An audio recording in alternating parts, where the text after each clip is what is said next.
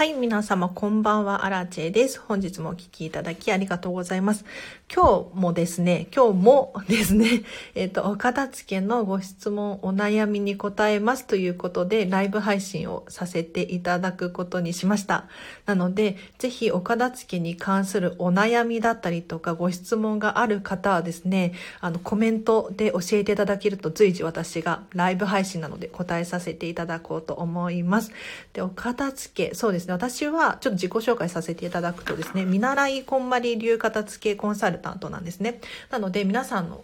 お悩みに答えることによって、皆さんのお悩みの解決にもつながるし、私自身の、えーと、成長にもなると思いますので、ぜひ遠慮なさらずにお片付けに関するお悩み教えてください。あ、ゆるりちゃさん、こんばんは。嬉しい。ありがとうございます。急に今日はですね、思い立って、えっ、ー、と、お片付けの悩みにね、答えようかなと思いまして、ライブ配信させていただいております。ぜひ、あの、この、こんまりメソッドとか得意なので、お片付けに関するお悩みとかがあれば、コメントで教えてください。私がですね、随時答えさせていただきます。で、こんな夜中にね、お片付けのお悩み答えますだなんて需要あるのかなと思って毎回やってるんですけれど意外とですねあの結構聞いてくださる方がいらっしゃってで質問もね来るんですよ。そう。なので意外とあ夜でもやっていいんだなっていうふうに思ってやらせていただいております。そうなんですよ。で私はですねこのスタンド FM 5ヶ月目でですねそうもうすぐ6ヶ月目なのかな？はい。なんですよ。意外とやってますよね。ただ、このライブ配信っていうのは本当に最近始めて、試行錯誤というか、全然まだまだこれからっていう感じで苦手な分野なんですよね。なので、まあこれも一つの成長かなっていうふうに思ってやらさせていただいております。あ、オレンジさん嬉しい。こんばんは。ありがとうございます。そう。あの、お片付けのお悩み答えますので、もしあればコメントで教えてください。はい。で、なければ私が勝手に 喋り始めちゃいますね。うん。そうだな。何を話そうかな。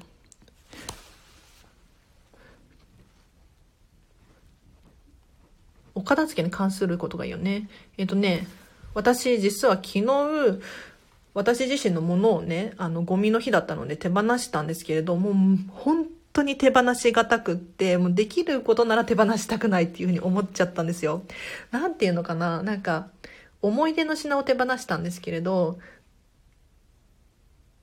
そこまで言うのは手放さなければいいじゃんっていうふうに思うかもしれないんですが、そういうわけにもいかなくって、例えばお洋服とかだったら、まあ、着れば着るほどね、よれてくるし、汚れてくるし、まあ、劣化していきますよね。なので、いつかお別れは来るんですよ。で、物質あるものって私は全てそうだなっていうふうに思っているんですが、要するに、あの、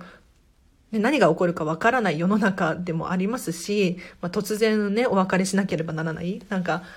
コップとかも割れちゃうとか、突然壊れるっていうことがあると思うんですよ。なので、やっぱりね、いくらお気に入りのものだからといって、永遠に使えるわけじゃないなって思っていて、たとえ確かに着物とかね、一生ものみたいな感じで買うことがあるかもしれないんですけれど、まあ何が起こるかわからないですよね。なので、やっぱりね、その手放すことっていうのは大切なものでも起こることだと思うんですよ。だからね、毎回何か手放す時って本当に心がね、辛いんですよね。で、こんまり流片付けコンサルタントでも、なかなか手放すのが難しいので、あの、皆さんもね、難しいと思うんですよ。うん。だからね、お片付けって本当に奥が深いというか難しいというか。ありがとうございます。あ、ゆるりっちゃさんから。片付けかわからないのですが、もうすぐ同棲する予定で何をどれだけ持っていけばいいのか、それをどこに置くかなど、全く見当がつきません。なるほどね。これなかなか難しいよね。引っ越し？引っ越しっていうことかな。あの、本当にお片付けの悩みって人それぞれで持ってるものが違えば住んでるお家が違うしあの備え付けの収納とかも本当にね私もモニターさんでレッスンのに行くことがたくさんあるんですけれどもうお家に行くたびにここのクローゼットこうなの？みたいな衝撃があったりするんですよなのでもう本当にねお家によって何をどこに置いていいのかわからないっていうのはね、あの、正しいです。正しいというか、あの、正しい悩みです。ただ、そうだな、この場合、まあ、参考になるかな？参考にしてほしいのは、まずは、うん、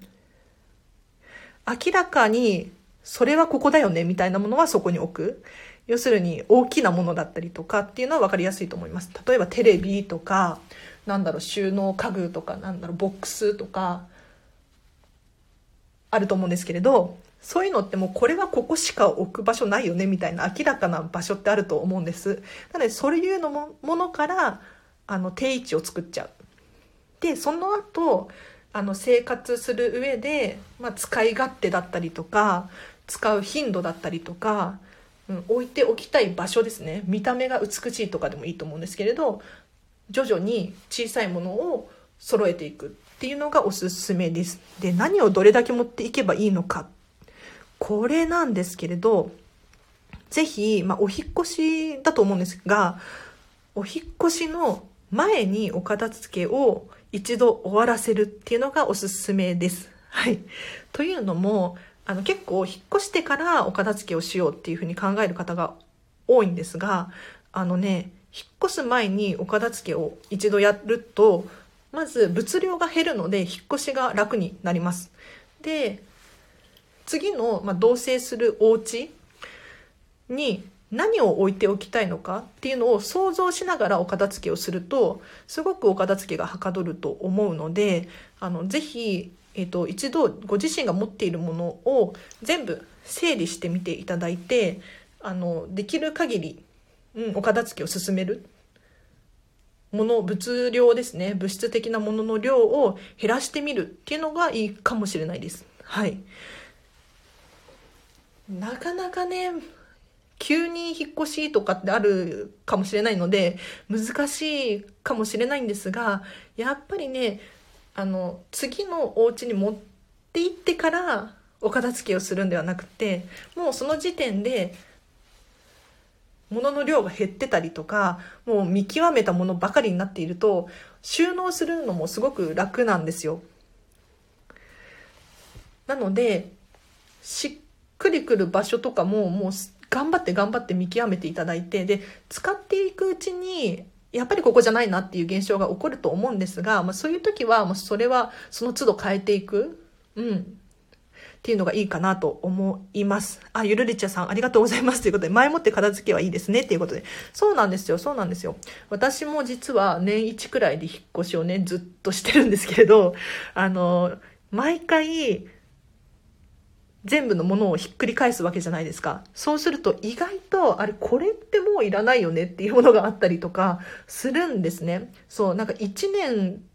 たった1年だけれど、実はこんなに物って増えてるんだなっていうふうに思ったりするので、ぜひ、あの、引っ越しの前にお片付けをしていただくと、引っ越した後にね、収納する時にすごく楽になったりとか、もう引っ越しをする際にね、段ボールの量が減ったりとかするので、ぜひぜひ、お片付けは引っ越しの前にするといいかもしれないです。ご質問ありがとうございました。よ、よかった。役に立ったみたいで。役に立ったかな？うん、ちょっとはヒントになったかなと思います。はい。今、お片付けのお悩み答えますということで、あの、ライブ配信させていただいております。一応今日は9時、あ、違う、9時だから10時か。10時までの予定をしておりますので、ぜひそれまでにね、お悩みがあればコメント欄で教えてください。はい。でなければ私がね、どんどん勝手に喋り始めちゃいますね。ということで、あ、今日も結構聞いてらっしゃいますね。ありがとうございます。嬉しい。そう、お片付けのライブ配信。ね、何を喋ろうかな。で今日も実はお片付けのクラウドファンディングを訂正していたんですよね。ずっと午前中ずっとそれと向き合ってて、あ、もう今日無理みたいな 感じで頑張ってたんですけれど、なかなかね、クラウドファンディングの申請中なんですが、難しいなって思いました。何がやっちゃいけないのか、リターンで出しちゃいけないのかが、もう勝手が分かってないので、お片付けのクラウドファンディング難しいんですよね。ただ、なんで私がこんなにお片付けのクラファンに執着しているのかっていうと、あの、お片付けのクラウドファンディングをやってる人がいないなっていうふうに思ったんです。うん。で、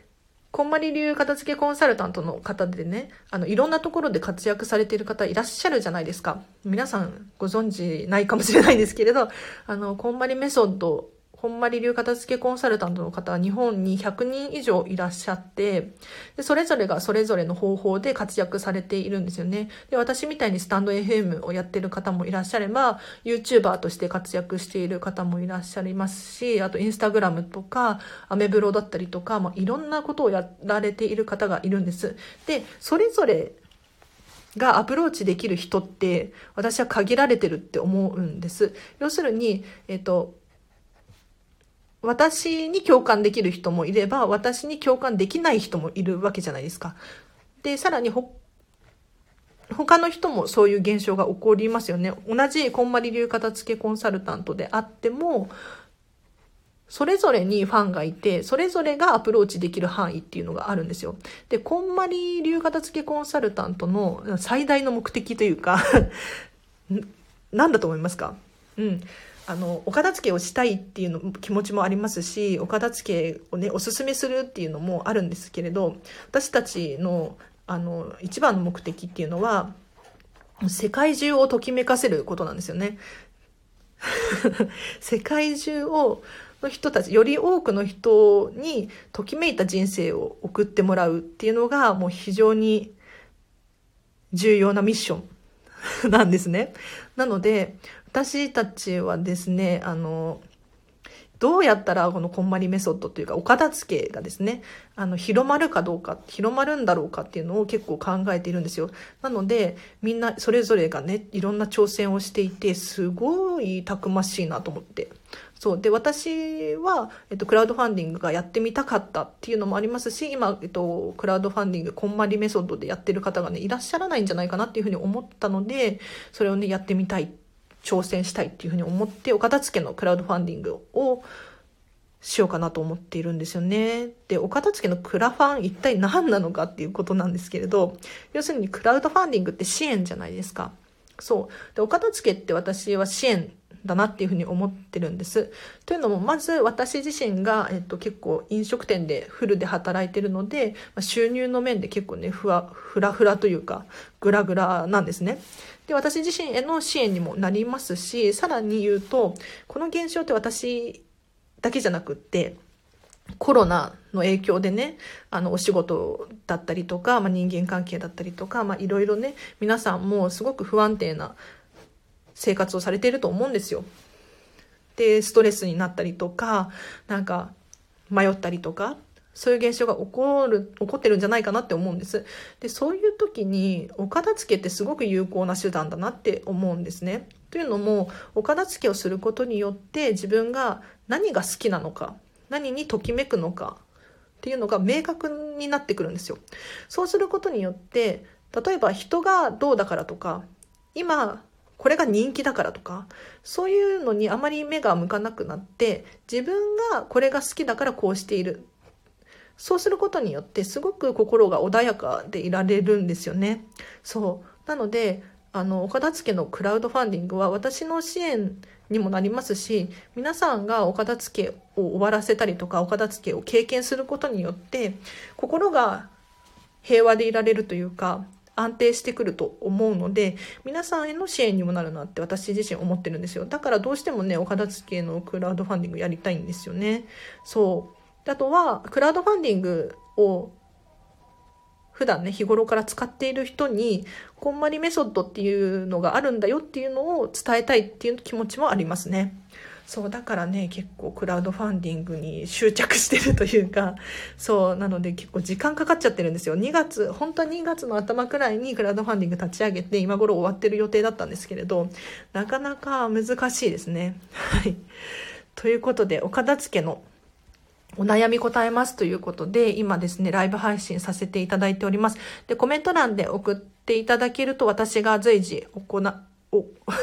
質問に答えさせていただきます。はい。で、えっと、私はですね、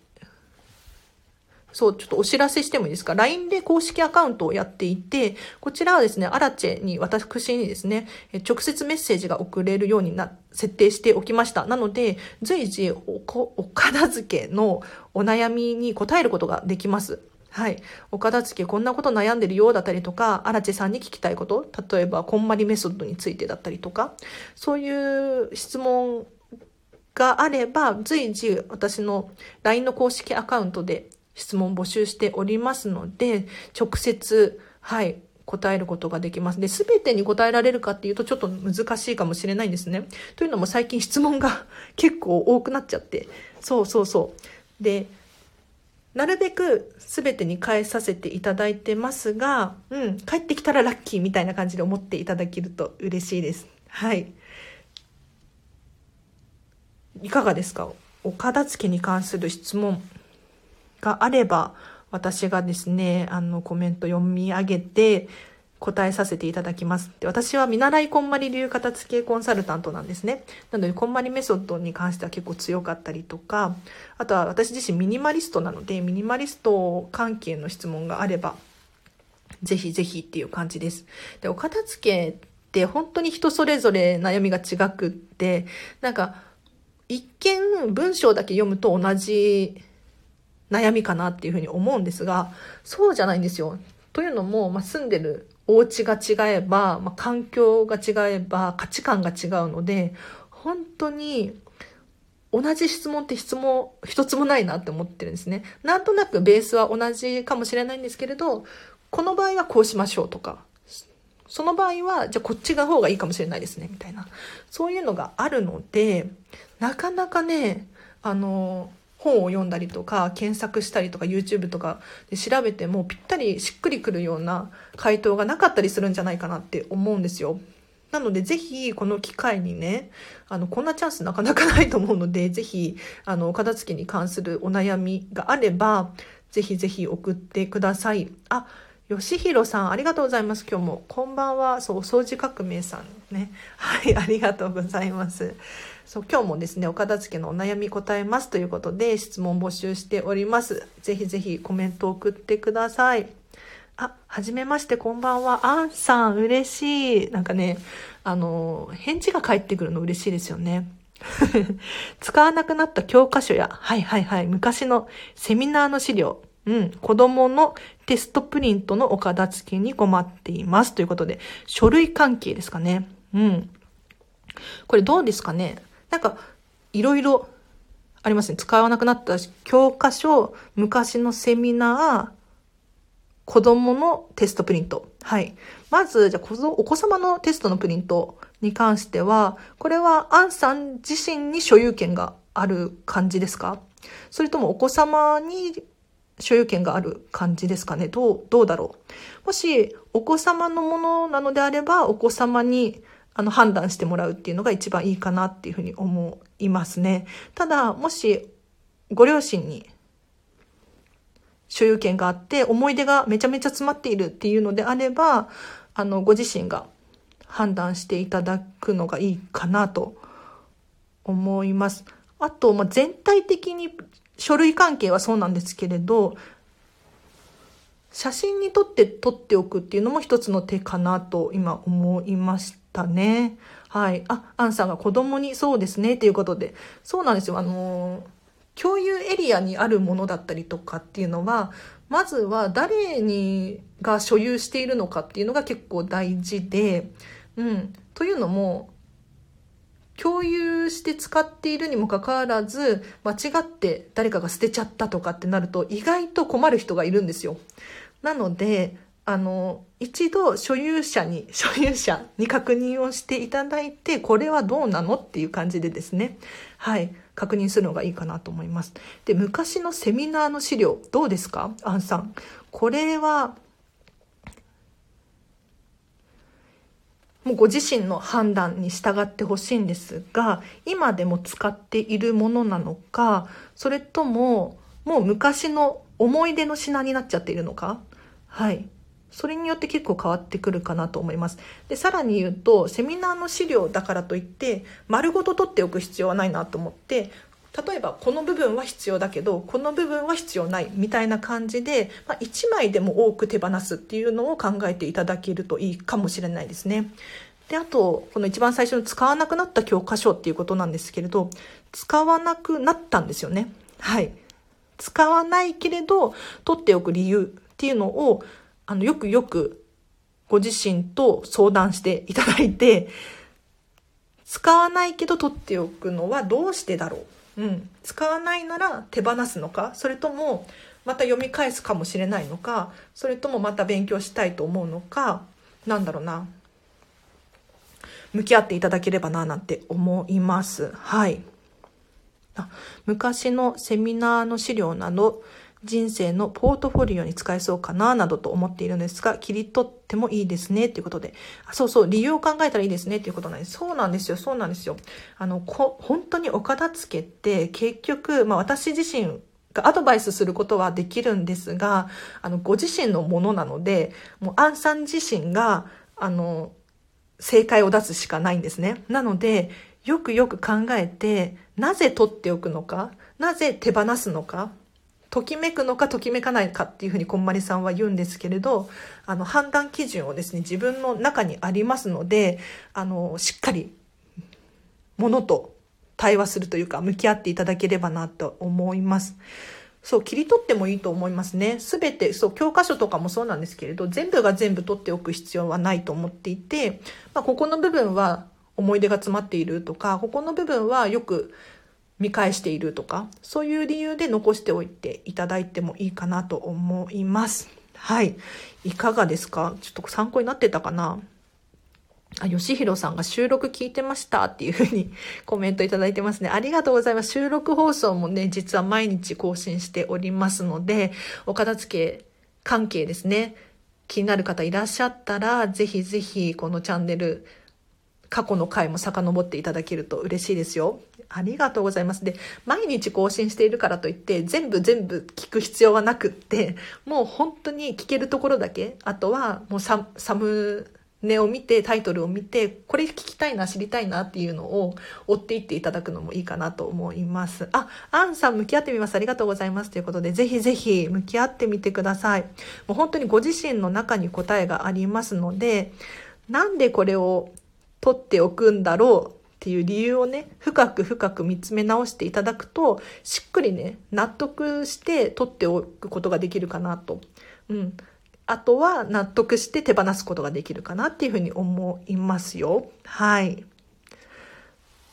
で、お子様のテストのプリントっていうことだったので、共有物に関して喋ろうかな。例えばリビングだったりとか、キッチンだったりとか、洗面所だったりとかに、みんなでね、使ってるものがあると思うんですよ。はい。で、私は使っていないけれど、誰々が使ってる。ご主人が使ってる、子供が使ってる、なんだろうな、っていうのがあると思うんですが、こういったものはね、あんまり勝手に手放さない方がいいですよ。本当に後から怒られるっていうことがね、起こるので、あの、なるべく家族会議みたいなのを開いて、これ誰が使ってるの？みたいな。うん。感じで一度みんなで相談していただければなって思います。で、明らかに、まあ、所有者がいるんだけれど共有のエリアに置いてある。例えばそうだな、なんだろう、本とかがもうリビングのね、テーブルの上に置いてあるって占領しているとか、そういうのだと、やっぱりね、みんなで住んでるから、あと職場とかもそうですね。みんなで使っているのに、誰かのものがそこに置いてあると結構、あの、困る人がいるので、ぜひ、共有のエリアには、なるべく自分自身のものを置かない。で、置いてもいいんだけれど、あの、スペースをちゃんと決めておく。これがいいですね。で、やっぱり人のものが自分のエリアに入ってくると、ちょっとね、もやもやってしてくるので、ぜひ自分のエリアには自分のものだけを置く。このアンさんのご質問もそうなんですけれど、お子様のテストのプリントとか、お子様のものとかは、ぜひお子様が管理するといいかなって思いましたね。うん。で、まあ、ご両親が管理しなければならないようなものっていうのももちろんあると思うんですが、それはそれでちゃんと、うん、見極めていただけるといいかなと思います。はい。嬉しい。ありがとうございます。今日も。お片付けのご質問、お悩み、ただいま答えております。もしね、あればコメントで教えてください。今日はね、10時までを予定しております。で大体、初めの30分くらいは、あんまり質問がないんですよ。そう。初めて30分くらいはあんまり質問がなくって、後半の30分くらいでわーって質問が来て、あの、いっぱい答えて、で、時間が足りなくて延長するみたいなのが、なんか定番になってます。なので、あの、初めのうちに質問すると結構いいかもしれないですよ。はい。あ、アンさんが共有スペースの件も学べましたということで、あ、嬉しい。学べました？よかった。なんか参考になったみたいで、ありがとうございます。あ、エコーさんこんばんは。嬉しいです。ありがとうございます。そうなんですよ。今日も突然、あの、岡田付のお悩み答えようと思って、やらせていただいております。というのも、あの、私がこの収録放送で喋っている、毎日ね、更新しているんですが、これって私が喋りたいことがメインになっちゃってるなっていうふうに思うんです。で、人って、なんだろう、自分が聞きたいことにすごく興味があるじゃないですか。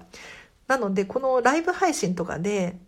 質問に答えるっていうのは本当にいいことだなって私は思っていて、私が喋りたいことよりも聞きたいことを聞けた方がすごくね、有意義な時間が過ごせるんじゃないかなって思ってるんですよね。なので、このライブ配信をね、なるべくやろうと思って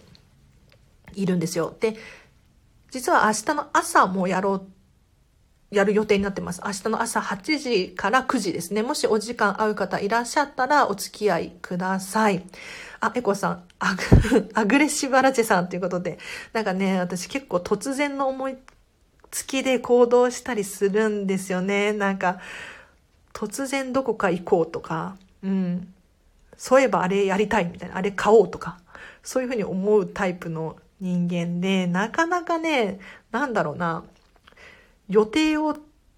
立てるのが苦手というか、うん、突然予定を入れたいので、スケジュールはなるべく開けておきたいタイプなんですよ。そうなんですよ。アグレッシブっていうのかな私、どうなんだろう。ちょっとこれ、私の長所かもしれない。なんか、人が思う自分の長所ってすごく重要だなって思っていて、自分で考えるのはあくまで私の価値観で考えるので、私自身では当たり前と思っていることが人から見たら当たり前でない場合があったりするので、これはね、まあ、お片付けにも活かせるんじゃないかなって思うんですけれど、要するに、これがこうだっていうのはもう本当にご自身の固定概念でしかないので周りから見たらま価値観が違ったりとかそういうことっていろんな場面で起こるんですよね。なのでこうね人から見た私っていうのはね知るといいですよ。うん、皆さんもぜひなんかお友達とか親友とかにね、私の長所って何？みたいな、ちょっと怪しいんですけど、聞くと面白いかもしれないです。え、そうなの？みたいな。そうそう。はい。ありがとうございます、エコーさん。アグレッシブなんですね、私は。はい。嬉しい。そっか、そっか。そう。そうだな、今日も。じゃあ何を喋ろうかな。うん、雑談してもいいですか？質問がないので雑談しちゃうんですけれど。実は今日もね、ディズニーシーのチケットを取ろうと思って取れなかったんですよ。なんでだろうね。こんな雑談すぎる雑談を急にするんですけれど、ももう、あのー、サイトが混み合っていて、アクセスできないんですよ。で、実は私コロナ後にですね、ディズニーシーにもうすでに2回行ってるんですね。で、去年のもう10月と12月かなに行ってるんですよ。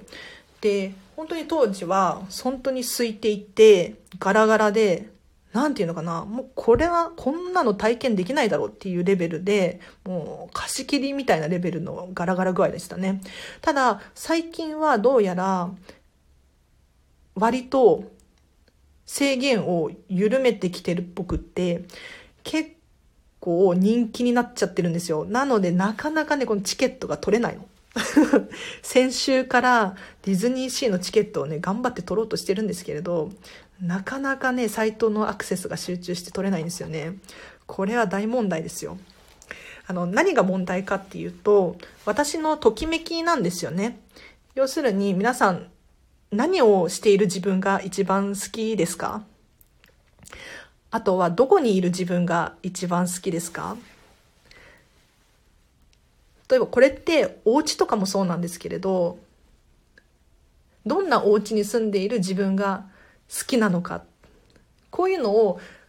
ちゃんと想像できていないと要するにゴールが決まってないとゴールに進むことはできないのでやっぱりね自分の行動だったり言葉遣いだったりとか言動とか全てそうなんですけれどこういうのを理想をしっかり描くことによってゴールが近づくなって思うんですよね。はい。あ、エコーさん、私はなぜか何日も前から友達と約束するのが苦手です。言っちゃえば楽しいんですけどね、なぜだろう？ということで。はい。確かに私もね、それわかる。なんか、なんでの？私自身はすごい一人行動が好きで、これもまあご自身の価値観ですよね。私の価値観。うん。これ岡田付にも通ずる部分だと思うんですけれど、何が好きなのか何が得意なのかこれをちゃんと明確にして、もし苦手っていうふうに、これ友達と約束するのが苦手っていうふうにエコーさんおっしゃられているんですが、苦手っていうふうに思うのであれば、これをじゃあどうしたら改善できるんだろうかっていうふうに考えるのもいいんですけれど、あえて苦手な部分に手を出さなくてもいいなって思ってているんですね。そう。苦手なのであれば、もうそれはそれで仕方がない。もう自分自身の、あの、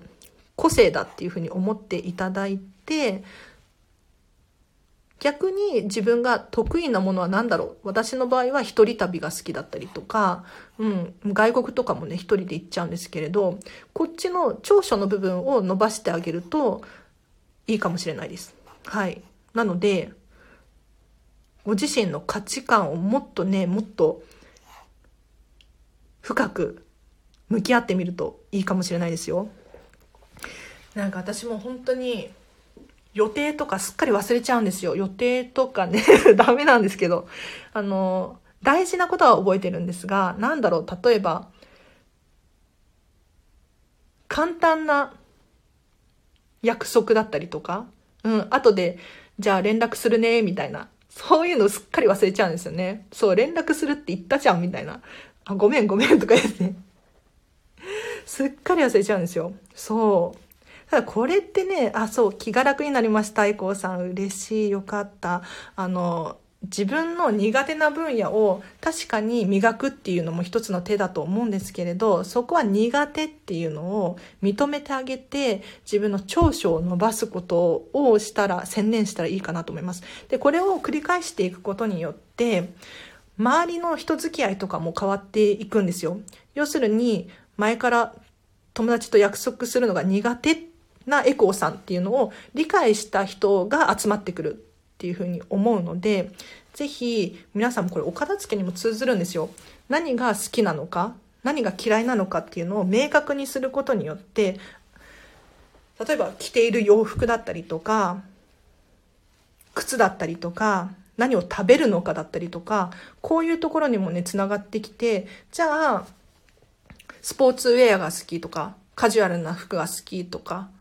あとフォーマルな服服が好きっていう人の周りにはどういう人が集まると思いますか？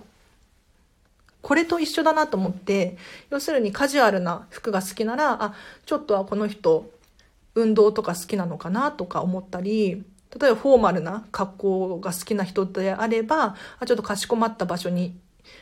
が好きな人なのかなっていうふうに思われると思うんですね。なので、そういう人の周りには自然とそういう人が集まるというか、うん。なんかちょっといいね、洋服を着てる人だったら、この人と一緒にいたいなっていうふうに思う人が集まってくると思うんですよ。そうで、さっきも私、あの、インスタグラムでね、ローランド様、ホストの帝王と言われてるローランド様のインスタグラム見てたんですけど、あの、本当にすごいなと思って、そう、エコンさん、長所をね、ぜひ伸ばしてください。そう、あの、ローランド様がすごい素敵だなっていうふうに思ったのは、もう彼自身がもう全身、ローランドスタイルっていうのかな、もう決まってらっしゃるじゃないですか。で、あの服装をしている人は、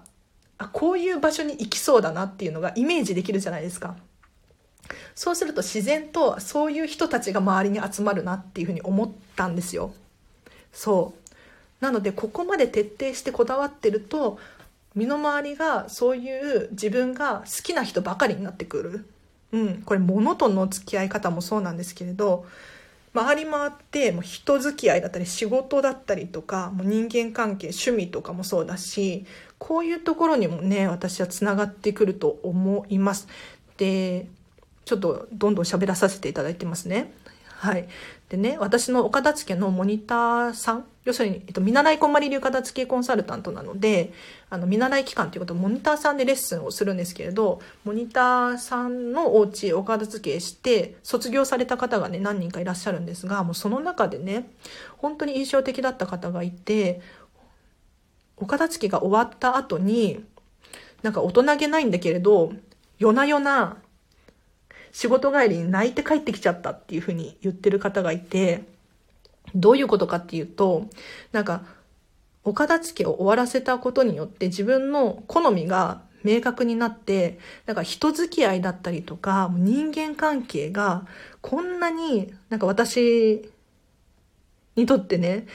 すごいことだったとは思わなかったっていうふうにおっしゃられていたんですね。なので今すごくなんか人間関係もお片付けじゃないけれどしたいんだよねっていう話をされていてですね、例えば職場を変えるだったりとか、そういうことができるんじゃないかなっていうふうにおっしゃられていたんですよ。もうこれって本当にすごい変化だなっていうふうに思っていて、お片付けを終えるともうご自身の好みが本当に分かってくるので、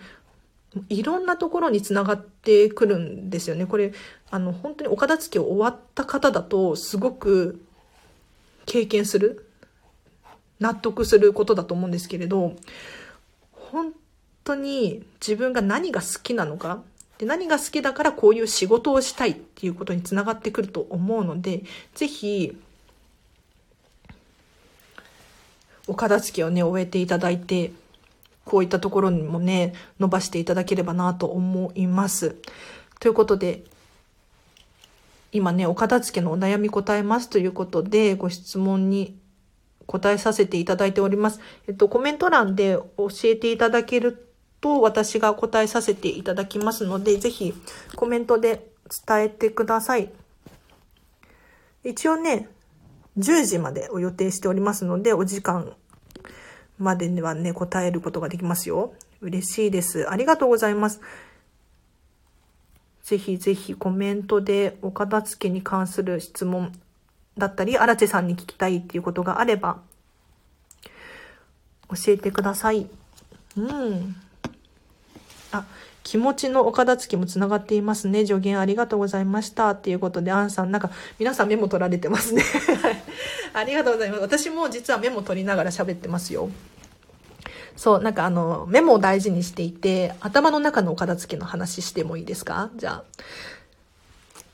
頭の中ってごちゃごちゃしませんか？で、頭がごちゃごちゃしてくると、あの、部屋もごちゃごちゃしてくるんですよ。これ私だけかな？皆さんもあるんじゃないかなって思うんですけれど、仕事だったりとか、なんか、片付かないっていうふうに思ってると、身の回りもね、散らかってくるんですね。なので、こういった時はもう、頭の中を整理しようっていうふうに思っていて、で、頭の中の整理どういうふうにするかっていうと、私の場合は、メモをとにかくしまくってますね。メモのノート取ったりとか、うん、言葉で、ちょ、えっと、語源化？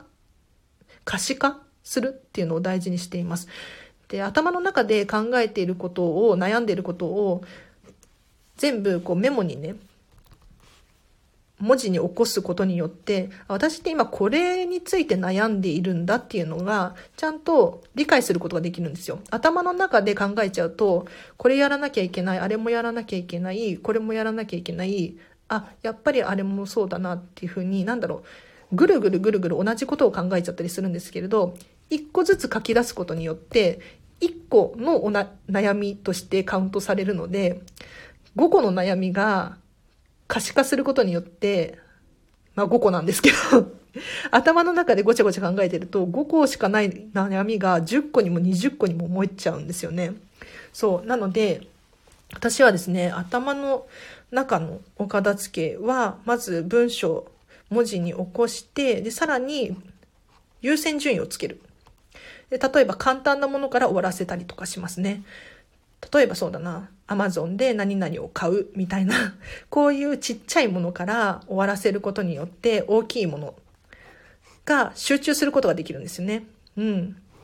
なんか、ちっちゃいものをごちゃごちゃ考えてるうちに大きいものをやらなきゃいけないって思って、なんか結局できないみたいなことがあるじゃないですか。それがね、結構嫌で、可視化するっていうことをしています。あ、エコーさん。本日ひま、ひな祭りでしたが、結局荒地さんのご実家のひな人形はどうなりましたかっていうことで。エコーさん、ご心配いただきありがとうございます。そうなんですよ。私今、実家で暮らしているんですよね。で、実家のま母親がですね、そういえばひな人形のひの字も忘れていたみたいな話をしていて、ひな人形のひの字も忘れていて、で、友達にひな人形を出さなきゃいけないけどめんどくさいよねっていうふうに話があって思い出したって言ってたんですよ。で、その後すぐに母親はひな人形を出しました。うん。で、出して、えっと、母親にね、ちゃんとお片付けについて話をしたんですよ。ひな人形にときめくのかどうか、要するに毎年出したい気持ちがあるのかどうか、めんどくさいっていうふうに思ってる気持ちが先行してるんじゃないかっていうふうに、ちょっと一応カウンセリングじゃないけど、したんですよ。そしたら、毎年出したいんだって。出したいけど、まあ、出すスペースがなかったりとか、ちゃんときちんと収納されていないがためにすっかり忘れちゃっていた。要するに他のお片付けが終わっていないからひな人形まで手が届かないのよ。一方で他のお片付けが終わればひな人形に目を向けることができるっていうふうに言ってたのでじゃあ他のお片付けを終わらせようねっていうことに落ち着きましたはいエコさんなんか私のね実家のひな人形気になさっていただきありがとうございました。なので今日もうひな祭り終わったのでしまわなきゃいけないですね。はい。ありがとうございます。そうなんですよ。あ、アンさんが書き出して優先順位をつけて可視化する。小さいことから片付けるイメージしてみるという、そうですね。ということで。ありがとうございます。そう、この通りです。うん。まあ、これはあくまで私のやり方なので、アンさんの、あの、心地よい方法で、ぜひ、やっていただければなと思います。で、私小さいことから片付けるのが本当に好きで、というのも早く終わるじゃないですか。例えばなんだろうな。例えばなんか本を読み終えるとか、うん、クラウドファンディングを申請するとか結構がっつりなことを入れちゃうとちっちゃいことですら終わらなかったっていうふうに思っちゃうんですよ。そうじゃなくってもう本当に例えばディズニーランドのチケットを買うとか、なかなか変えないんですけど、なんだろう、ちっちゃいことを終わらせることによって、あ、今日はこれを終わらせることができた。これも終わらせることができたっていうふうに、ポジティブに捉えることができるので、やっぱりね、私は小さいことから始めるの好きなんですよね。あ、テープさんこんばんは、嬉しい。なんかね、やっぱり反応があると嬉しいですね。まあ、もちろん聞くだけで OK です。というのも、どうやらこのチャンネルはですね、聞いてるだけでお片付けがはかどるらしいので、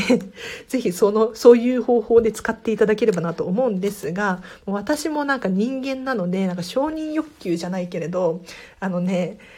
満たされたい。コメントがあると嬉しいんですよね。なんか、人って、うーん、無関心が一番悲しいなと思って、興味を持って聞くだけっていうのはもちろん関心があるのですごく嬉しいんですけれど、なんていうのかな、もう本当にこの人は興味ないわっていうふうに思われるのが一番辛いことだなっていうふうに思ったんですよ。そう。だから、この、こんばんはとか、はじめましてとか、一番嬉しいですね。ありがとうございます。あ、エコーさん、忘れ去られない存在になりそうで安心しましたということで、ね、なんか、ひな人形とか鯉のぼりとかもそうなんですけど、季節物のなんだ、季節性があるものって結構あるじゃないですか。で、いつの間にか、例えば七夕とかもあると思うんですけれど、いつの間にか期限が過ぎているっていうのもったいなくないですか？ね、せっかく準備してあるのに、使われずにそのまま押し入れで眠っているなんていうのは本当にもったいないなっていうことなので、もしできることなら、使うっていうのが一番いいんですが、例えば、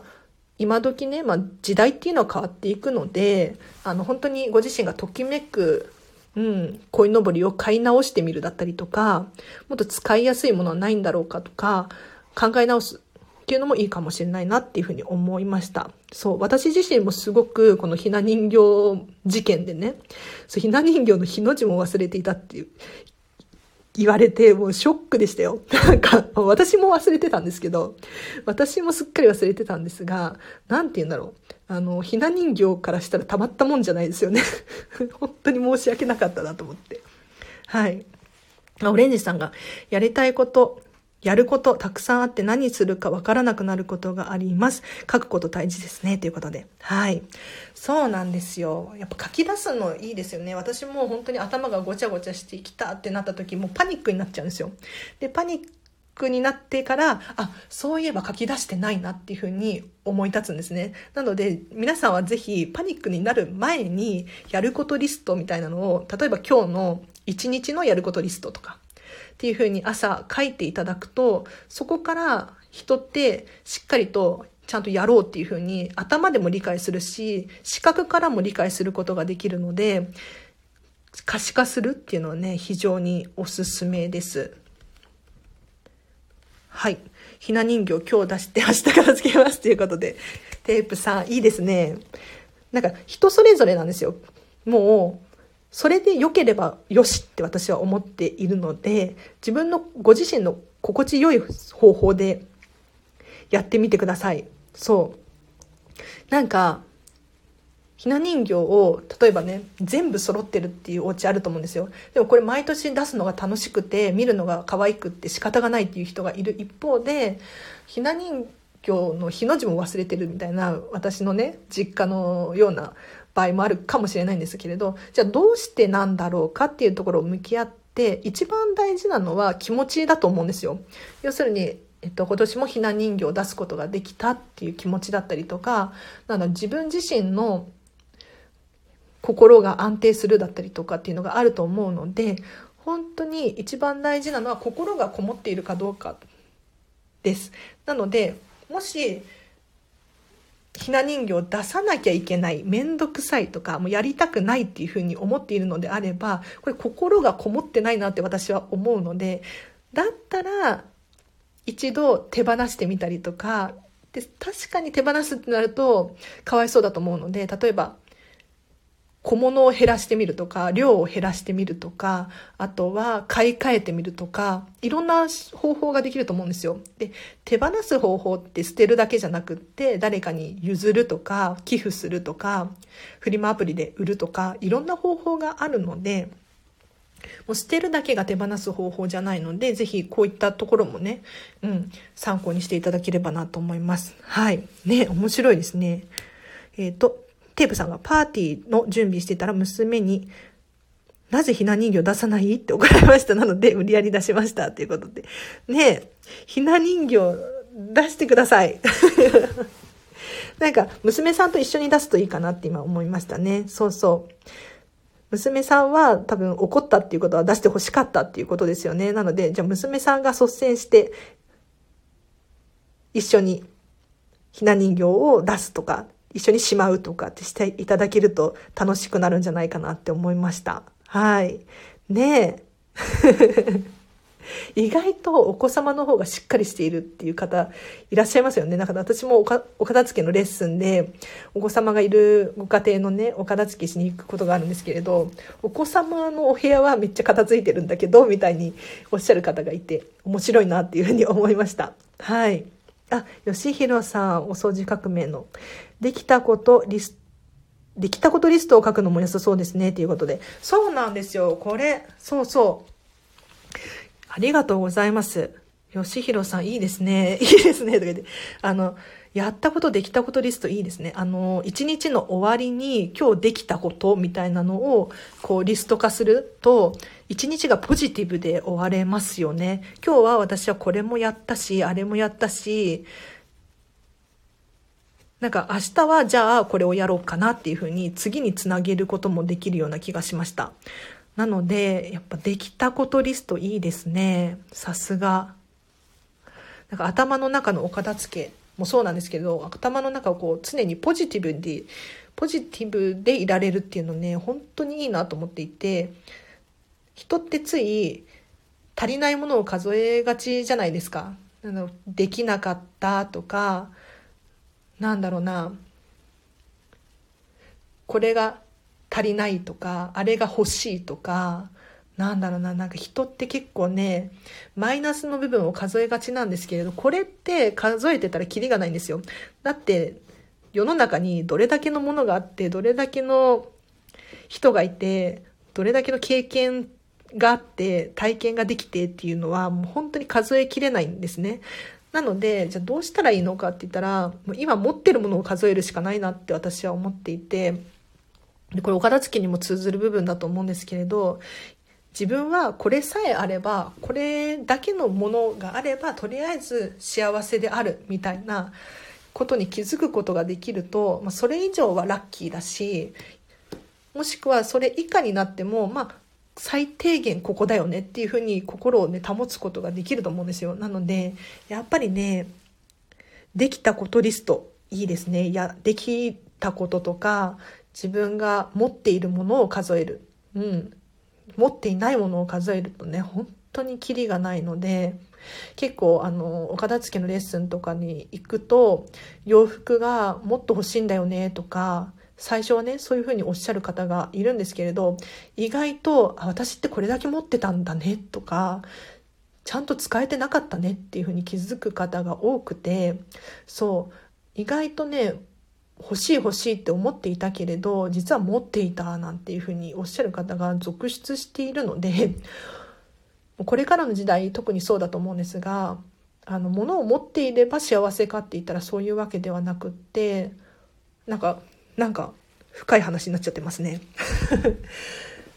サステイナブルというかエコな時代になってきているのでエコが騒がれているっていうのかな？時代になってきているので今あるものでどうやって幸せを感じることができるのかっていうのは結構重要な課題になってるなって私自身思うんですよ。で本当に昔はね、かつてはそうだったんですが、日本もま戦争してね、負けて、すごく貧しかったと思うんですよ。で、そこからま私のおじいちゃんおばあちゃんの世代とか特にそうだと思うんですけれど、物があるっていう幸せだったりとか、まあ、食べ物があるっていう喜びっていうのはあると思うんですが、時代はね、もう悲しいがな変わっていってしまって、物が溢れてる時代になってしまったんですね。で確かに、ものがあるっていう幸せもあると思うんですけれどじゃあ今度は何があって幸せなのかっていうそういう時代に移っているななんて思うんですね。はい。あエコーさんが。ハウスクリーニングのプロ。そうなんですよ。吉弘さんはねお掃除革命さんなんですよ。いつもお家ピカピカそうですね。羨ましいですっていうことで。ね。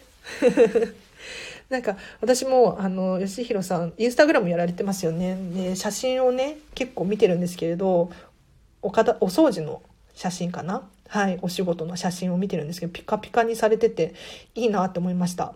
なんかお掃除が好きですよね、きっと、吉弘さんは。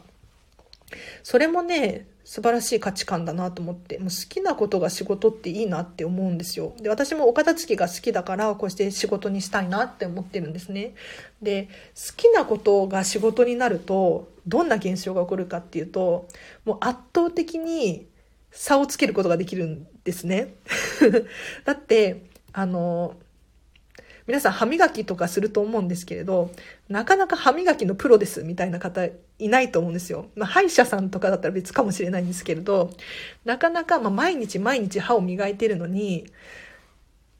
片付けのプロなんです、あ、違う、歯磨きのプロなんです、みたいな方いないじゃないですか。一方で、まあ、何かが好きとか、これは夢中になってやれるみたいなものがあると、やっぱりね、あの人と差別化をすることができて、えっ、ー、と、敗者になったりとか、なんだろうな、そういうふうに人と圧倒的に差をつけることができるなって思うんですね。なので、やっぱりね、好きな人とか、やりたいと思ってる人に相談したりとか、任せたりとかすると、どんどんスピードが上がって、仕事も早いなって思ったりするんですよね。そう。なので、あの、お掃除とかお片付けもそうだと思うんですが、ご自身がね、苦手っていうふうに思っているのであれば、得意な人がいるので、得意な人に任せると、あっという間に終わったりとか、もうあっという間にピカピカになったりとか、技術がすごいので、あの、苦手分野を任せてみるっていうのはね、いいかなと思います。はい。あ、正直他人と比較して不安不満を感じますが、よそはよそ、うちはうちを心がけています。プライベートなズボラ掃除です。でも綺麗になった時の達成感半端ないです。ということで、吉弘さん、ありがとうございます。ね、よそはよそ、うちはうちですよね。本当にその通りだなって思います。で、プライベートはズボラ掃除なんですね。いいですね、でも。多分、ズボラ掃除でも、なんとかなるくらい綺麗なんでしょうね。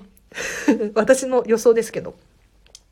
なんか私の、まあ、経験談なんですが、あの、お片付け、私もかつて苦手だったんですけど、お片付けが苦手だった時はもう頑張ってお掃除をしてもなんか綺麗にならないっていう感じだったんですけど、お片付けが終わってると、あの、ちょこっと掃除するだけで、本当にね、あっという間に綺麗になるんですよ。これびっくりします。はい。本当になんかなんであんなに頑張って掃除してたんだろうっていうくらいあのお掃除が楽になるんですよね。なのであのお掃除が苦手っていう方はですね是非一度お片付けを終わらせてみると 結局お片付けになっちゃうんですけどあのお掃除が楽になったりしますね。はい。あ、エコーさんがお金が優勢ば何でもプロに外注したいんですけどね、っていうことで結構ね、この悩みありますよね。私も、あの、裕福な家庭で育ったわけではないので、何でもね、自分でやろうとしちゃうんですよ。そう。でも自分でやろうとすると時間がかかってやりたくないって思って、結局、うまくいかないっていうことにもなるんですよね。これね、どっちがどっちっていうわけではないけれど、なかなかお金の問題ってありますよね。本当にそう。確かに。例えばなんか許せる範囲でっていうのもありかなと思います。あの、例えば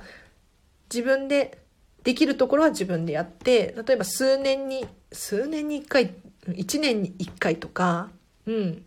どうしても本当に無理な時はプロに頼むとか、うん。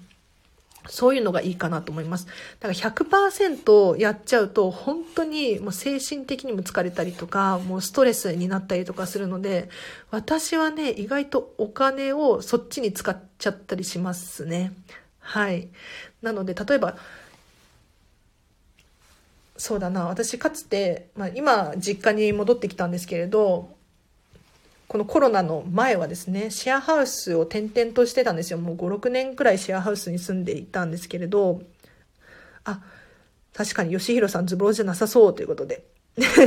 吉弘さんのズボラは私の全力かもしれないですということでね。なんかそんな気がしますよね。うん。さすが、お掃除革命さん。うん。私もそういうふうに思いました。なんか私シェアハウスに住んでたんですねっていう話を続けてもいいですか？あのなんでシェアハウスに住んでたのかっていうとシェアハウスだとあの共有エリアのお掃除だったりとかは外注なんですよ。な大きいところ、大きいシェアハウスはっていう感じですね。なので、あの、共有エリア、キッチンだったり、トイレだったり、お風呂だったりとかは、私自身がお掃除をしなくてよかったんですね。そうすると、どんなメリットがあるかっていうと、えっと、私自身の時間が増えるんですよ。そう。私が持っている時間が圧倒的に増えるなって思ったんです。で、この時間を利用して、当時はブログを書いたりとか、お片付けの勉強をしたりとかしていたんですね。なので、あの、どうにかこうにか、自分の、その、なんていうのかな、バランスをとって、心のバランスだったりとか、もうどうしてもやりたいことがあるとか、どうしてもやりたくないことがあるとか、こういうのを、バランスをとっても全部が全部100%任せるってなっちゃうと結構難しかったりするんですけれど例えば年に1回とか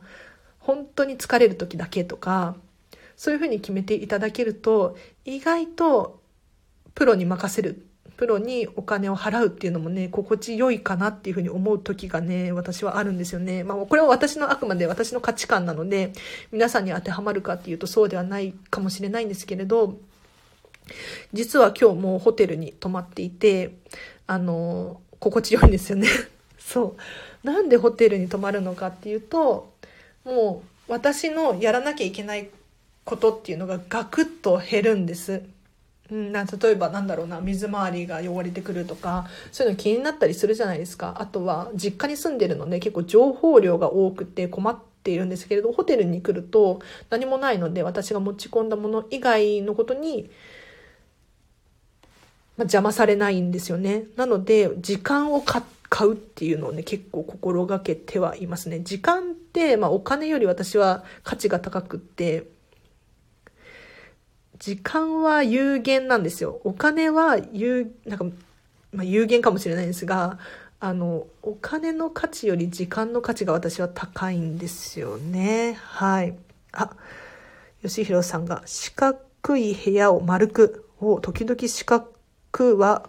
四角くタイプ。うん。長時間で済ませてストレスためないようにしています。ということで。うん、素晴らしいですね。長時間で済ませてストレスためない、いいですね。なんかやっぱり、ちょこちょこやると結構心が穏やかでいられるなって私は思うタイプです。で、かつてはまとめてやるタイプの人間だったんですよ。洗濯物とかもまとめてやるし、まあ、お掃除とかもまとめてやるっていうふうに思ってたんですけれど、あの、まとめてやると、まとまった時間が必要なんですね、まず。はい。なので、ここで意外と時間を作らなきゃっていうふうに思っちゃったりして、まず億劫になってくる。で、週に1回とか、月に1回とかになってくると、習慣化されてないので、本当にね、やりたくないっていう現象が起こるんですが、そうじゃなくてちょこちょこやる。まあ、吉弘さんみたいに長時間で済ませて、まあ、っていうことなんですけれど、ちょこちょこやることによって、あの、1回ずつの時間が本当に5分とか10分とかで済むんですね。で、5分だったらできるじゃないですか、いつでも。でも1時間、2時間とかでやらなければならないっていうと、億劫になってくるんですよ。だから、ちょこちょこやる。で、そうすると、ちょこちょこやってると習慣するんですね。例えば週に5回とか、週に5回かける5分だとしても、25分なんですよ。で、この25分を、まあ、週に1回とかだとすると、まあ、25分かと思ってやりたくなくなっちゃったり、習慣化されてないので、うん、体に定着しないというか、一方で5分だったら毎日できるな、みたいな、そういう感じですね。なので本当にちょこちょこやるのいいですよね。アテープさんが洗い物も溜まると急にやる気がなくなりますっていうことで。本当にその通り。わかる。これは意外とたま、たまっちゃいますよね。たま、私もためちゃうんですけれど。なんか、これ私、メンタリスト DAIGO さんの D ラボって言って、ニコニコ動画の有料会員なんですけれど、あの、メンタリスト DAIGO さんもいつも言ってて、もう、食器とかも一個ずつ洗う方がいいよっていうふうに 言ってますね。なんかあの、頭の中で考えちゃうんですよ。あ、食器洗ってないやっていうのを、ふとしたきっかけで思い出す。あ、食器洗ってないっていうふうに。それが何回も繰り返すんですよ。一回じゃなくって、なんかテレビ見てる時に、あ、食器洗ってない。お風呂入ってる時に、あ、食器洗ってないみたいな。これを何回も思い出すのがストレスになるし、結局時間の無駄になってるから、一個ずつ片付けていく。要するに、えっ、ー、と、お料理が終わったらもう食器を洗う。ご飯を食べ終わったら食器を洗う。で、ちょっとコップを使ったらもうコップを洗う。そういうふうにすることによって、1回の時間が本当にすごく少なくて済むし、トータルで考えてる時間が少なくなるんですよ。なので、すごくね、あの、頭の中もスッキリします。はい。エコさんが本読むの早そうですよね。先日図書館で5冊借りましたが、ちゃんと読んだのが3冊。明日で返却になってしまって、速読術できますか？っていうことでエコさんが質問いただきました。ありがとうございます。荒地さんはですね私はですね、本読むの遅いんです。すごく遅いです。あの、全然遅くないです。あ、遅、遅いです。早くないんですよ。一日一冊読むのが限界。で、あの、最近は聞く読書をすごく聞いています。Amazon Audible でよく聞いてますね。で、聞く読書は結構慣れてきて、2倍速、3倍速くらいで聞けたりするんです。なので、あっという間に本が読めたりしますね。なので、あの、本自体は1冊、まあ、夢中になって読んでると、まあ、半日くらいで読み終わりますね。半日くらいで読み終わって、で、それに加えて、まあ、移動中だったりとか、なんか作業中に聞く読書をしているので、まあ、1日に1冊か、まあ、読めるときは2冊とか読めます。はい。ただ、速読術はできないんですよ。で、これに関しては、あのこれもメンタリスト DAIGO さんの話してもいいですか？しつこいようですけど。あの、速読っていうのは、人っていうのはできないらしいです。これ、で、速読術って何かっていうと、もう遺伝でしかないっていうふうに言ってますね。で、どういうことかっていうと、もう本当に、いくら本を読んだところで、まあ、慣れっていうのはあるんです。なので、慣れてくるとある程度スピードは速くなってくるんですが、ある程度まで行くと人の速読術っていうのはもうそれが限界なので、もう遺伝でしかないので、これ以上速くなることってないらしいんですよ。で、どうしたらいいのかっていうと、もう集中力を上げることでしかないっていうふうに言ってましたね。で集中力を上げることによって、あの、飽きたりとかしないので、えっと、1日10本を読んでいられたりとかするみたいですよ。はい。で、結構速読法とか速読どうですかとかって聞かれることがあるんですが、私はね、このメンタリスト DAIGO さんの言葉を信じていて、速読ってないなっていうふうに私自身思っててるんですよ。で、速読って何かっていうと、例えば、うーん、そうだな、ビジネス書とかだったらできると思うんですよ。で、ビジネス書で、例えば、ここの部分は知ってるから飛ばそうとか、ここの部分はちょっと読みたいなとか、あとは、全部を全部読まなくても、なんとなくストーリー、ストーリーというか、ビジネス書とかだったら、前後の文章を想像することができるので、なんとなく読めるんですよね。一方で、小説とかを速読しようとすると、繋がらなくなっちゃうんですよ。そう。だから、小説とかはあんまり速読が向いてないみたいです。なので、ビジネス書とか読みまくってる人は、あ、この部分あの本と同じだなっていうふうに思って飛ばしたりとか、早く読んだりとかすることができるんですが、なかなか小説とかね、難しいと思いますね。あ、例えば掃除機をしまわないで見えるところに、ああ、まるで飾ってるかのように置く、置いて、すぐ行動に移せる状態にするのもいいかもですね。ということで。これ素晴らしいですね。飾るように掃除機を置く。さすがお掃除革命さん。素晴らしい。なんかやっぱり人って目につくと気になりますよね。例えば掃除道具とかもそうだし、あとは、私がよくやるのは本を机の上に置いていくっていうのをやりますね。なので、あ、この本読まなきゃっていう風に、こう頭がいくじゃないですか。なので、本を置いたり、ノートを置いたりとかしています。なので、これすごいいいですね。掃除機を見えるところに置いておくと、掃除が気になる。いいですね。なんか人ってやっぱり視界からの情報をすごく気になりますよね。で、これ本当に毎回言ってるんですけれど、あの、お片付けが終わっていないお家って結構ごちゃごちゃしていて情報が本当に多くって思考があっちこっち行っちゃうなって思います。漫画がある、テレビがついてる、なんだろう、これも気になるっていう風に物が多いと視界からの情報で結局パニックになっちゃって大変だなって思うんですよ。一方でこうすっきりしているお家だと目の前に入ってくる情報って本当に少ないのですごく頭が整理されてでかつこういった掃除道具とかも見えるように置いておくことによってあ掃除っていうふうに思えるじゃないですか。ね、何にもない部屋に掃除機が1台あったら掃除機かけるしかないじゃないですか。で、これいいなって思いました。うん。大悟さん一日にめっちゃ本読んでるっぽいですよね。遺伝なんですか？ということで、そう、なんか大悟さんは遺伝っていうふうに言ってましたね。遺伝の影響が強いっていうふうに言ってました。そうそうそう、本、読書とか、特にそうらしいですよ。飾っても様になる掃除機が欲しいっていうことで。ね、エコーさん。確かに掃除機とか、あとゴミ箱とかそうだなって私は思うんですけれど、あの、美しいの欲しくないですか？なんか、自分の部屋にはもうときめくものしか置きたくないっていうふうに私は思っているのでもうゴミ箱も別にゴミ箱じゃなくていいなと思っていて例えば可愛い箱とかでいいかなっていうふうに私は思うんですよね。うんあ、テープさん、ダイソンはおしゃれで買いましたが、ゴミ貯める部分が透明なのが、ああ、バルミューダとかで、でそうですよね、ということで。うんうんうん。なるほどね。確かにゴミが透明だと見えちゃいますね。だからこれね、私以前こんまりさんに質問したことがあって その話してもいいですか？なんかあの、ゴミ袋が好きじゃないんだよねっていう話をしたんですね。要するに、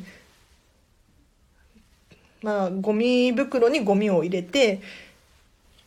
ゴミを出しに行くじゃないですか。でも結局、ゴミ袋って可愛くないし、ときめかないから、なんだろう、どうしたらいいですかみたいな。そののをこんまりさんに質問したら、本当にその通りだよねっていうふうに言っていて、もうこれは、私も思っていて、で、ときめくゴミ袋を作りたいっていうふうにおっしゃってたんです。ただ、これね、こんまりさんもすごい考えてたらしくって、コストを考えると、もうときめくゴミ袋を作ったところでもうめちゃめちゃ高くなっちゃうんですって。だから例えばなんだろう、可愛いゴミ袋を作ったところで、なんか本当に高くって、あの、ゴミを捨てるためだけのゴミ袋なのに、なんていうの、コストかかりすぎて作れないんだよねっていうふうに言ってたんですよね。そう。で、なんか、ゴミ袋がね、可愛いと本当にいいなって私は思うんですよ。で、ゴミが見えるっていうのは、このテープさんの質問のように、やっぱりね、嫌ですよね。なんかどうにかこうにかこう隠せたりとか、なんか方法があるんじゃないかなって私はね、今でも考えてますけど、どうなんだろう。なかなかね、このゴミ問題難しいですよね。はい。そう。なんかやっぱり視界からの情報って本当に大事だなと思っていて、繰り返しになっちゃうんですけど、なるべく自分の視界に入るものは自分が好きなものばかりだと毎日ハッピーでいられるかなって思いますよね。はい。あ逆に透明の方が取れてる感じが見えてはかどるタイプです。ああ、確かに。確かに確かに。人それぞれですよね、価値観は。うん。こんだけ綺麗になったみたいな感じですかね。これだけスッキリしたみたいな。いいですね。確かにそういうなんか考え方もありですね。考え方を直してみる。いいかもしれない。ということで、そろそろかな 意外と10時14分、15分になりましたね。結構喋りました。今日もありがとうございます。この辺りで大丈夫だったかな？今日もお片付けのお悩み答えますということで、ライブ配信させていただきましたが、いかがだったでしょうか？皆様の参考に少しでもなればよか、良いかなと思いました。うん。一応明日の朝も8時から9時を予定しておりますが、質問受け付けますので、ぜひぜひ、えっ、と、お時間合う方いらっしゃればご参加ください。で、私の LINE の公式アカウントやっていまして、こちらでではですね、常に質問を募集しておりますので、まあ、お片付けに関するご質問だったりとか、あとはまあ、荒地さんに聞きたいこと、今日の本のこととかもそうなんですけれど、何かお悩みだったりとか、そういうのがあれば、LINE の公式アカウントをご利用ください。はい。掃除機の掃除メンテが面倒なので紙パックもありですね。メンテ時間をお金で買うか。うんうんうん。確かに、掃除機って意外とホコリがね、溜まるんですよね。細かなところに。あります。だから紙カ紙パックいいですよね。なんか、ゴミになっちゃったりとか、紙パック自身自体が。あとは買わなきゃいけないとか、っていうのもあるんですけれど、それをポイってするだけで済むので、意外と楽ちんだったりしますよね。うん。なんかダイソンとかだと、こう、ちゃんとね、メンテナンスしていないと、吸引力変わらないとかって言ってますが、やっぱりね、細かな埃とかが詰まってくると思うんですよね。なので、こういうところにお金を使う、うん、っていうのもありかなと思います。はい。確かに、まあ、それぞれの、本当にそれぞれの価値観によって、お片付けはね、本当に奥が深いんですよ。もう答えは、もう皆さんの心の中というか、それぞれの中にあって、私はこれが好きだよっていうふうに言ったところで、私はそれは違うっていうふうに思う方がいるのは当たり前のことなんですよ。なので、あ、こういう意見もあるんだな、とか、その知識面白いなっていうふうにいいところをあのミックスさせて、まあ、自分の知識と照らし合わせて是非ご自身なりのお片付けっていうのを編み出していただければいいかなと思います。では今日はこの辺りにしてもいいですか？はい。というのもね、1時間以上喋ると喉がカラカラになる。喉がカラカラになる。はい。で、ダラダラしちゃうとあれなので、ここまでにします。一応、自己紹介してもいいですか？軽く。初めましての方もね、いらっしゃると思うので。で私は見習いこんまり流片付けコンサルタントで、このチャンネルはですね、お片付けに関するメリット、効果だったり、いただいたレターとかご質問に答えているチャンネルでございます。で基本的に毎日更新しておりますので、ぜひぜひまた明日もお会いできるととっても嬉しいです。はい。テープさんが。今日まさに掃除機の掃除を歯ブラシでしました。この作業は嫌いではないです。ということで。はい。あ、いいですね。この作業嫌いではないです。素敵。なんか、そういうのの積み重ねかなって思いますね。うん。あ、荒地さんありがとうございます。お疲れ様でした。ということで、エコーさんいつもありがとうございます。なんか、コメントいただけると本当に嬉しいですね。でもちろん聞くだけっていうのも本当に嬉しいですよ。というのも、ね、興味関心があって聞いていただけているわけなので、本当に今このご縁というか、うん、嬉しい限りですね。はい。では皆さん今日も何か得ることがあったら嬉しいなと思います。ではまたお会いできるの楽しみにしてます。明日の朝ですね、8時、9時、もしお時間合えば、うん、ぜひぜひご参加ください。では今日もありがとうございました。はい、じゃあ、えっと、ここまでにします。と、明日もハッピーな一日を皆さん過ごしてくださいね。では、アラチェでした。バイバイ。ありがとうございます。バイバイ。